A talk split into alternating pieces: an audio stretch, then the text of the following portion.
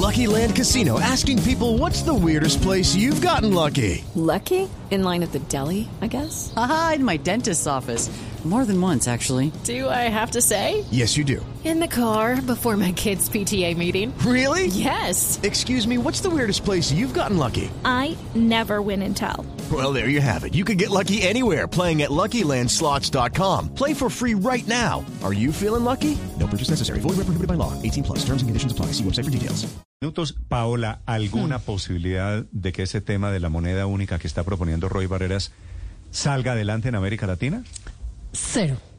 Cero, pero cero con contundencia y sin medias tintas. Mire, no hay la menor posibilidad, Néstor, que por ejemplo Ecuador, El Salvador, Panamá, todos dolarizados hoy en día, ¿no? Se salgan del dólar, dice, a pasarse a una moneda común latinoamericana. Ay, por favor. Esto ya lo había Pero propuesto en su momento un señor que se llama Hugo Chávez. ¿Se acuerda que le alcanzó a poner nombre? ¿No? Se iba a llamar el Sucre, la moneda latinoamericana que De hecho, de facto, en Venezuela el dólar es ya casi que moneda oficial, ¿no? Porque acuérdense que en Caracas todos los precios, todas las cartas, todos ya es en dólares, pues ante la devaluación increíble del Bolívar, que ya no vale sino para hacer eh, origami, ¿no? Pero, pero además el, el senador María Roy Consuelo. Barreras desconoce que en los procesos de integración, y él da el ejemplo de Europa, pero parece que no lo estudió con, con, con la debida diligencia, eh, lo último son las integraciones en, el tema de la moneda. Lo primero es resolver los conflictos. Yo le recuerdo al senador Roy Barreras que en, Latinoamérica todavía tenemos muchos diferendos limítrofes y territoriales que son el ave, o sea, es el punto de partida para poder pensar en una integración política y económica. Todavía tenemos Nicaragua, Colombia, Honduras, El Salvador, Perú, Chile, Bolivia, Chile, Guyana, Venezuela. Después de superar esos diferentes limítrofes que algunos aún están en la Haya pendientes de fallo, creo que cuatro están todavía pendientes de fallo, viene la integración migratoria, o sea, tener un pasaporte común, poder pasar los ciudadanos Que- de que un estamos- país a otro. estamos lejos de eso. Todavía estamos lejísimos. Después viene la integración de infraestructura. Recordemos que no tenemos ni siquiera gasoducto que funcione con Venezuela. Entonces, hablar de una moneda común es totalmente un sofisma antes de superar estos problemas. Pero es que estamos como en la era de las ocurrencias, ¿no? Gabriel Boric, el presidente de Chile, ya dijo que está de acuerdo. Y el expresidente de Brasil, Luis Ignacio Lula da Silva, dijo que si gana los comicios del domingo, también va a apoyar e impulsar la creación de esta moneda única para la región. Sí. Esperar a ver qué lo, Pero lo que estamos pasa un es que la poquito- moneda no es para los presidentes de izquierda, ni para los gobiernos de izquierda, porque eso Es- cambia en cuatro años o cinco años. Es decir, eso no puede ser al vaivén de la, de la política. Señor Aurelio. Sí, estamos como un poquito, entramos entrando a la era de las ocurrencias, ¿no? Y Néstor, mire, no ha podido China, que ha creado un mercado propio en el Asia, modificar esto del patrón moneda norteamericano, lo vamos a hacer nosotros. Pero, pero además hay algo que es muy bonito, hay un libro muy lindo que se llama Commodity, que es de un eh, economista que se llama Fotis Lisandro, que ha discutido este tema. Y dice, mire, China es un gran ganador en el comercio. Todo el mundo sabe el superávit comercial de China. Vende Sí. mucho más de lo que compra. Dice, ¿y qué hace con los excedentes? Va y compra bonos del Tesoro de los Estados Unidos. Y lo mismo hace Japón. Sí, esa es la realidad porque realmente el mundo ya no se guía por el mundo del comercio, se guía por el mundo de Mm. los valores financieros que son los que cobijan el mundo. En el mundo hay más o menos el argumento, mil, mil Aurelio, billones. El argumento de Roy es que nosotros tenemos agua y selva tropical y tenemos el Amazonas. Sí, Yo no, sé- pues no, eso está buenísimo, eso, eso está lindo. Sí, es verdad. Pero, Néstor, Sí, pero en el no mundo hay mil, eso- eso no hay mil billones, no hay mil billones en dinero. eh, en, el, mu- en, el, en el mundo hay mil billones de, de dólares en dinero. Hay por lo menos 75% de esos activos en dólares. Pero además hay un argumento que, que es fundamental.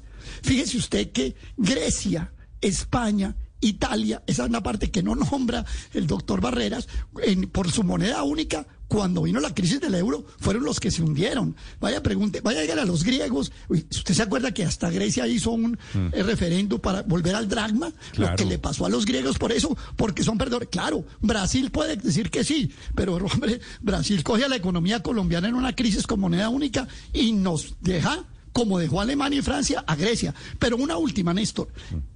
Mantener una moneda propia es precisamente lo que le permite a un país como el nuestro defenderse ante los choques externos, tener la soberanía monetaria y la soberanía Ese cambiaria. tema. Si nosotros es nos metemos a una moneda ese única, perdemos eso, por favor. La autonomía- es un instrumento autonomía- determinante. Ese tema de la soberanía, acuérdese, es lo que lleva al Reino Unido a salir claro, de la Unión Europea. Así que- Néstor, y que con- Néstor. cuando se pierde la autonomía de la política monetaria, también se pierde la coordinación entre la política monetaria y la política fiscal. Y empieza esa política fiscal a depender de otros países.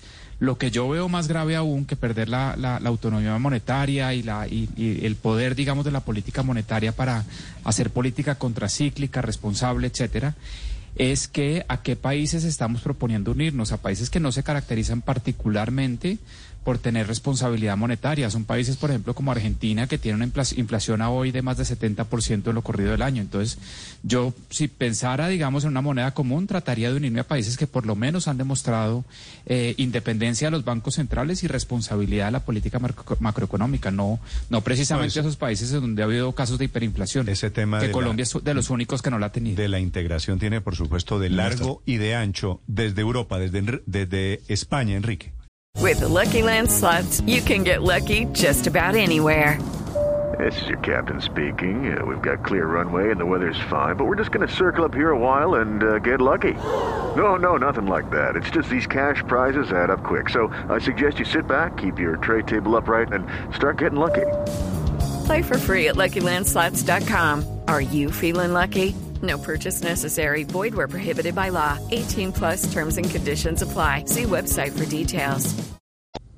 Eh, precisamente quería decirles algo que acaban de mencionar. Hay dos factores fundamentales para una integración económica, que es que haya una armonización fiscal de todos los países, en el caso de los países de la Unión Europea, pero sobre todo es un asunto al que los países latinoamericanos no están tan acostumbrados, que es la cesión de soberanía. Se trata de que la política económica ya no la marca, en el caso de España, el Banco de España, la política monetaria, quiero decir, la marca el Banco Central Europeo para un territorio que es compacto, pero no es precisamente homogéneo.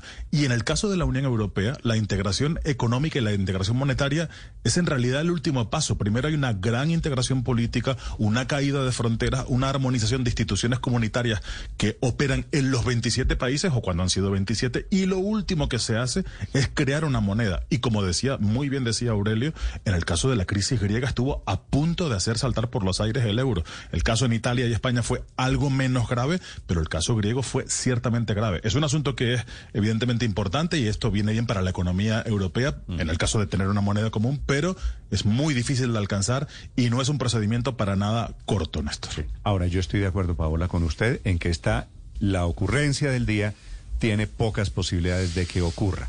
Son las 8 de la mañana, 15 minutos. Muy, muy pocas. Déjeme, Entonces me quedo déjeme. pensando que, por ejemplo, en el caso de Europa, Felipe, el Bundesbank, que era el Banco Central Alemán, que era súper serio, pues le tocó, ¿no? Pagar el pato de lo, del despelote de los italianos, de los griegos, de todos así Sí. haciendo fiesta. Y ese es el precio que se paga. Nosotros mal, que bien, como dice Daniel, pues somos un país con una, con una historia seria en el manejo de la política macroeconómica y unirnos, por ejemplo, a Argentina, que tiene en este momento 17 tipos de cambio distintos con el dólar. 17. Inflación este Es que- año en Argentina, que es uno de los modelos, supuestamente uno de los jugadores grandes en el continente. ¿Inflación de Venezuela? 80% en lo corrido de este Pero año. así además que- la moneda Sí. común es lo último, después de haber resuelto mil conflictos que están pendientes todavía. Pero Néstor, déjeme, déjeme rescatar que yo creo que es la noticia de la entrevista con el senador Barreras. del petróleo. Claro, Néstor, es que toma distancia del gobierno, dice no estar de acuerdo con que se frene la exploración de nuevos pozos, dice la transición no se puede hacer a las patadas y llama al gobierno a la sensatez. Y dice que Eso el es la noticia que me parece rescatable y es que toma distancia. A mí también, Felipe. Yo creo, yo creo que él sabe algo, Felipe, algo que nosotros no sabemos, Víctor, sobre el tema de contratos, porque dice que Es el que- anuncio está por venir, ¿no? Es que la ministra de Minas y Energía, para poner todo el contexto, ha dicho no habrá nuevos contratos. Por ahí ya ha intentado matizar en algunas entrevistas en medios escritos, eh, pero el ministro de Campo dice no, eso no es tan cierto. Tenemos que mirar cómo fiscalmente, cómo nuestra balanza de pagos se ve afectada.